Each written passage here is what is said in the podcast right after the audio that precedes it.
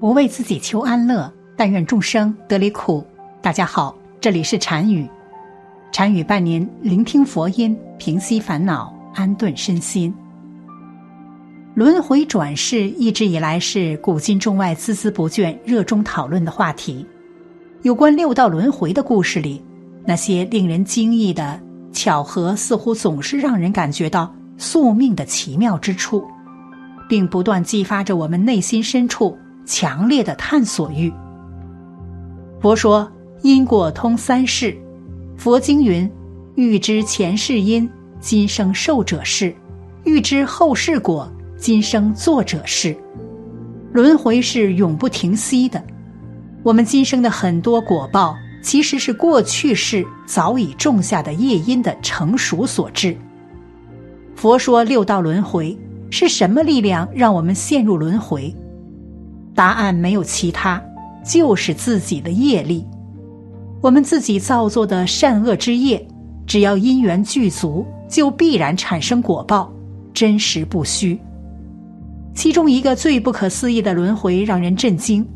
故事是这样的：儿子转世投胎，认出妈妈，一直大哭，但是妈妈却长跪不起，这是为何呢？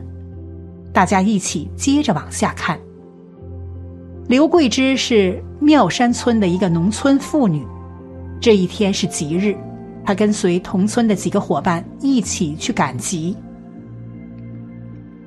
不知道为什么，一走进集市，她就觉得似乎有人在跟着自己。回头看了几次都没人，难道是小偷？刘桂芝有些紧张。这是个山里的乡镇集市。来赶集的人兜里多少都揣点钱，有小偷也不稀奇。集市上一如既往的热闹，刘桂芝想给有病的婆婆买点水果，她正在一个橘子摊上挑挑拣拣，忽然就觉得小腿一紧，同时听到了一个奶声奶气的声音在哭喊：“妈妈，妈妈，我可找到你了。”那声音让刘桂芝心里一震，立刻有一股酸气从心里蔓延出来，一下冲进了她的眼眶。她低头一看，抱住她大腿的是一个五六岁的男孩，浓眉大眼，不认识。你是谁家的孩子？是不是妈妈丢了，找不到了？桂芝擦了擦红了的眼圈，蹲下去，温柔的抚摸着男孩的头。轻声问道：“妈妈，我是你的儿子呀，你不认识我了？”那男孩眼泪汪汪的盯着刘桂芝，委屈的往他的怀里钻。刘桂芝看着那一对泪花中的大眼睛，忽然觉得这眼神好熟悉，他的心像被刀子插进来似的，多年前的伤疤立刻被捅开了，疼得一哆嗦。他再也控制不住，搂住了男孩。彤彤，干嘛呢？我买根麻花的功夫你就跑了。一个看来也是来赶集的农妇，从刘桂芝的怀里拉走男孩，责备道，同时用带着歉意的笑解释说：“对不住啊，孩子认错人了。”农夫拉着男孩就走，刘桂芝的心一下子变得空荡荡的。他呆呆的盯着男孩的背影，跟着走了几步，买好的橘子都扔下了。忽然，男孩回过头来喊道：“妈妈，我是大辉呀，你怎么不认我呀？”“大辉”两个字一进耳朵，刘桂芝一把抱住男孩，嚎啕大哭：“大辉，你回来找妈了？你真是大辉吗？”大辉是刘桂芝的儿子，六年前在一场车祸中死去，当时才九岁。刘桂芝只有这么一个孩子，儿子死去后，夫妻俩悲痛欲绝，这六年没有一天不在痛苦中度过。没想到六年后，在这个集市上，遇见个喊自己妈妈的男孩，还说自己是大辉。虽然眼前的孩子和大辉没一点相似，可是那眼神刘桂芝太熟悉了，那就是这六年来魂牵梦萦、每天出现在梦里的儿子的眼神。刘桂芝和男孩抱在一起，哭得撕心裂肺。那农夫可慌张了，很快身边就围上了一大群人。等刘桂芝清醒过来，已经在派出所里了。派出所就在集市一旁，他抱着男孩，死死不撒手。被人误以为他要抢孩子，所以报了案。刘桂芝泣不成声，说出了自己的故事。一旁的农妇也听傻了，好一会儿才说：“我叫陈华，住在武松岭，儿子叫彤彤，六岁半。我这儿子一出生就跟别人不一样，生下来就睁眼说话，接生婆都给吓着了。这些年倒是没啥异常。”他生下来说的是什么？你还记得吗？刘桂芝紧张的问。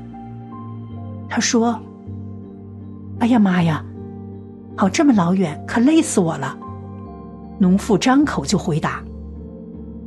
众人面面相觑，警察也听呆了。这还是他接警以来第一次遇上这事儿。这功夫，男孩彤彤始终依偎在刘桂芝的身边。寸步不离。你儿子彤彤六岁半，他是哪一年生的？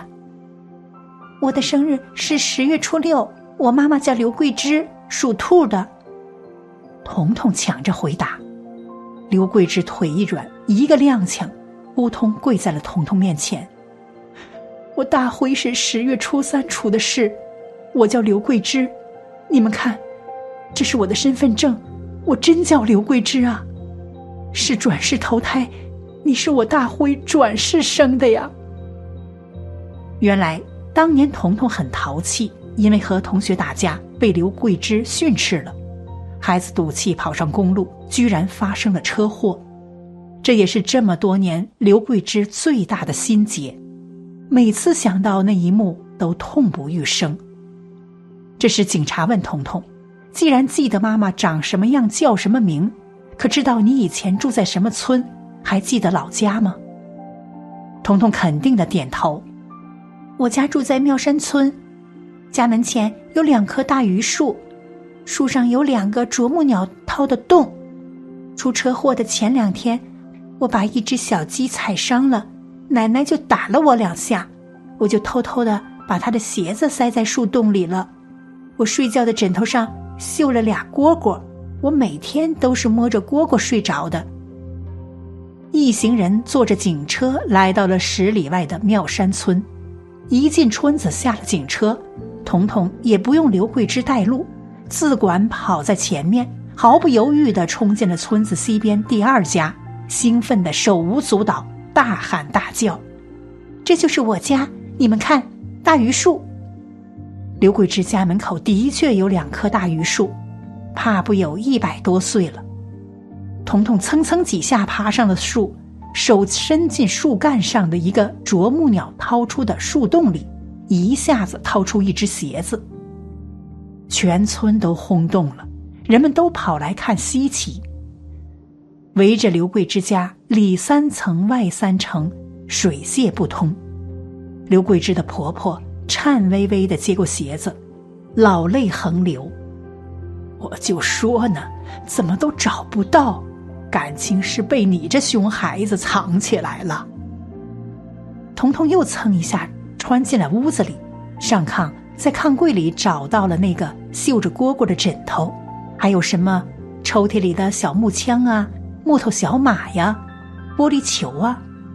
刘桂枝完整的保留了儿子所有的东西，有人告诉他这些东西不能丢。最好都烧掉，可刘桂枝哪里舍得？彤彤还准确的认出了村里熟悉的邻居们，从小一起玩的，现在已经长成半大小伙子的伙伴们。要知道，妙山村和武松岭隔着二十多里呢，这可是他出生以来第一次来这里呀。彤彤是大辉转世投胎而来，已经确定不可疑。见刘桂芝抱着彤彤死死不舍撒手，彤彤也钻进他的怀里不肯下来。陈华大度地说：“让彤彤在这里住几天，过几天来接她回家。”几天后，陈华和丈夫来接孩子，刘桂芝全家痛哭着把孩子交给他们。还有这几天，他们买的孩子能够穿到十几岁的衣服、鞋袜、学习用品、水果点心，洒泪而别。没过多久，陈华发现儿子不见了，他马上猜到他是去找前世妈妈了，骑着自行车跑到妙山村，可不是嘛？彤彤跑到大路上，搭了一辆来妙山村的大马车，刚进屋。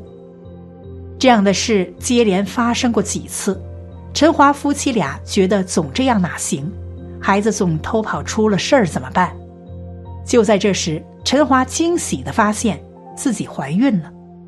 在生彤彤之前，他们已经有了一个五岁的大儿子。生彤彤时，一心想要个女儿，生之前就起好了“彤彤”这个女孩的名字。生下彤彤后，夫妻俩还挺遗憾。